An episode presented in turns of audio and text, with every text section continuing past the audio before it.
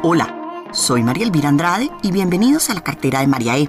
Hoy de la cartera sacamos los miedos que tenemos como papás en la adolescencia de nuestros hijos. A veces decimos que nos sacan canas verdes, que nos voltean los ojos y que no entendemos el por qué han cambiado tanto su comportamiento. Les voy a hablar desde la experiencia como mamá que tiene hijos en esta etapa y de los aprendizajes que nos han dejado los retos a los que nos hemos enfrentado. Para este podcast me ayudaron varias mamás de niños en estas edades con sus testimonios y experiencias. Durante el crecimiento de nuestros hijos, nos invitan a muchas conferencias, nos dan mucha información sobre cómo manejarlos, cómo prevenir que consuman drogas y alcohol, cómo evitar que entren en actividades que no son aptas para la edad de ellos, cómo enfrentarse a la presión de grupo, cómo hacer que tomen decisiones acertadas respecto al sexo. Pero realmente, cuando aprendemos, es cuando nos enfrentamos con ellos a su realidad, a lo que viven en su día a día. Por eso es muy importante que mantengamos una muy buena comunicación asertiva con ellos. La adolescencia es la etapa en la que se pasa de la niñez a la adultez. Se presentan los grandes cambios físicos y del sistema nervioso. Se prepara para el rol como adultos. Es el periodo que se conoce como crisis de identidad. Están encontrando quiénes son aparecen nuevos comportamientos, acompañados algunas veces de dificultades para concentrarse. Lo que antes les gustaba, ahora no, y eso hace que pierdan motivación. Su cerebro está desarrollándose en áreas encargadas del autocontrol, el juicio, las emociones y la organización. Es por eso que es un periodo de dificultades en la toma de decisiones, toma de riesgos y descontrol emocional. Por eso se vuelven más impulsivos y pueden involucrarse en situaciones de riesgo debemos tener claro que estos comportamientos son normales y ocurren como consecuencias del cambio que se está presentando en su cerebro y en sus hormonas. La adolescencia va de los 11 a los 25 años. Sí, los 25. Aunque nos parezca esto imposible, es la edad en la que el cerebro termina de crecer y desarrollarse. Este rango de edad puede variar un poco dependiendo de cada individuo y también de los factores a los que éste esté expuesto. El género influye mucho. Por lo general las niñas se desarrollan más rápido que los niños. La primera etapa de la adolescencia, que conocemos como preadolescencia, va de los 11 a los 13 años. Se dan los mayores cambios físicos, pero no los psicológicos. Los niños siguen con su pensamiento concreto, por eso no perciben las implicaciones futuras de sus actos. A nivel sexual, el contacto con el otro sexo es exploratorio y no tiene nada que ver con el deseo sexual de un adulto. Como papás debemos seguir con el establecimiento de límites y reglas, enfatizarles que deben protegerse y que si no quieren hacer algo deben decir que no. Les debemos recalcar que todo lo que se hace tiene consecuencias buenas y malas. Cuando cumplen 13, los temidos teens llegan es como si nos cambiaran a nuestros bebés y salieran unos personajes que no conocemos. Esta etapa es conocida como la adolescencia media. Va de los 13 a los 17. Durante esta etapa se da la maduración sexual, fijan su imagen corporal y se desarrolla una imagen de él mismo.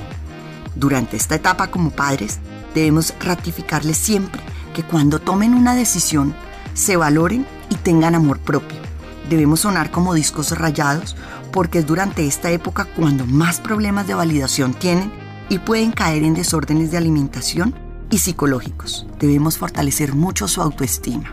Empiezan a desarrollar el pensamiento abstracto y la capacidad de percibir las consecuencias futuras de sus actos. También empiezan a identificarse con el pensamiento de otras personas, grupos e ideologías. Por eso nos critican y nos refutan todo lo que les decimos, ponen a prueba lo que les hemos dicho y lo que les hemos enseñado. Se vuelven muy influenciables y como papás tenemos que estar muy atentos para que no caigan en sectas, grupos negativos o grupos de autodestrucción, pues la presión de grupo es muy fuerte en esta etapa y ellos quieren pertenecer. Pueden llegar a hacer daño o hacerse daño con tal de estar ahí. Durante esta etapa vemos cómo se van alejando del grupo familiar y prefieren más el grupo social al que pertenecen se identifican mucho más con sus pares. Proyectan su imagen para llamar la atención y esto lleva a que tengan comportamientos de riesgo por el consumo de alcohol, tabaco y otras drogas. Se aumenta el contacto con el otro sexo y no solo responde al deseo sexual creciente, sino también al narcisismo, la exploración de los propios límites del adolescente y necesitan poner a prueba el grado de atención que tengan. Como papás, tenemos que hacer un acompañamiento muy fuerte en esta etapa, donde debemos tener los límites claros y las consecuencias de sus actos. En el final de la adolescencia, de los 17 a los 25, el pensamiento abstracto se ha desarrollado en su totalidad. Ya perciben perfectamente las implicaciones futuras de sus actos. Empiezan a enfrentarse a las exigencias del mundo adulto. Pierden la importancia a la necesidad de atención y de pertenecer a un grupo y fomentan las relaciones individuales. Cuando nuestros hijos estén en cada una de las etapas, no olvidemos que los adultos somos nosotros, que en las diferencias que tengamos con ellos debemos actuar como papás. Actuar como ellos solo nos llevará a nada, por el contrario, hará que perdamos lo más importante que tenemos con ellos, el respeto. Así como se los exigimos, debemos dárselos. Debemos validar sus opiniones y no imponerle las nuestras, así no estemos de acuerdo, ya que están empezando a encontrar respuestas a sus preguntas y solo con argumentos claros pueden llegar a entender si están equivocados. Nos miden el aceite con cada permiso. Por eso es importante que estemos de acuerdo entre los padres en las reglas, horarios, sitios a los que les es permitido ir. Así estén separados, estar de acuerdo les da fortaleza a los hijos. Es un error ser amigo de nuestros hijos, porque pueden perder el respeto y la confianza con nosotros.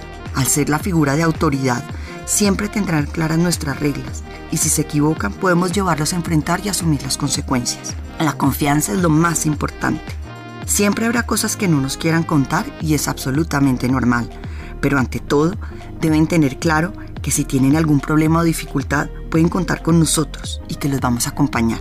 Nuestro mayor miedo como papás es que nuestros hijos se equivoquen, que cometan errores, que vivan situaciones de riesgo que muchos de nosotros ya enfrentamos.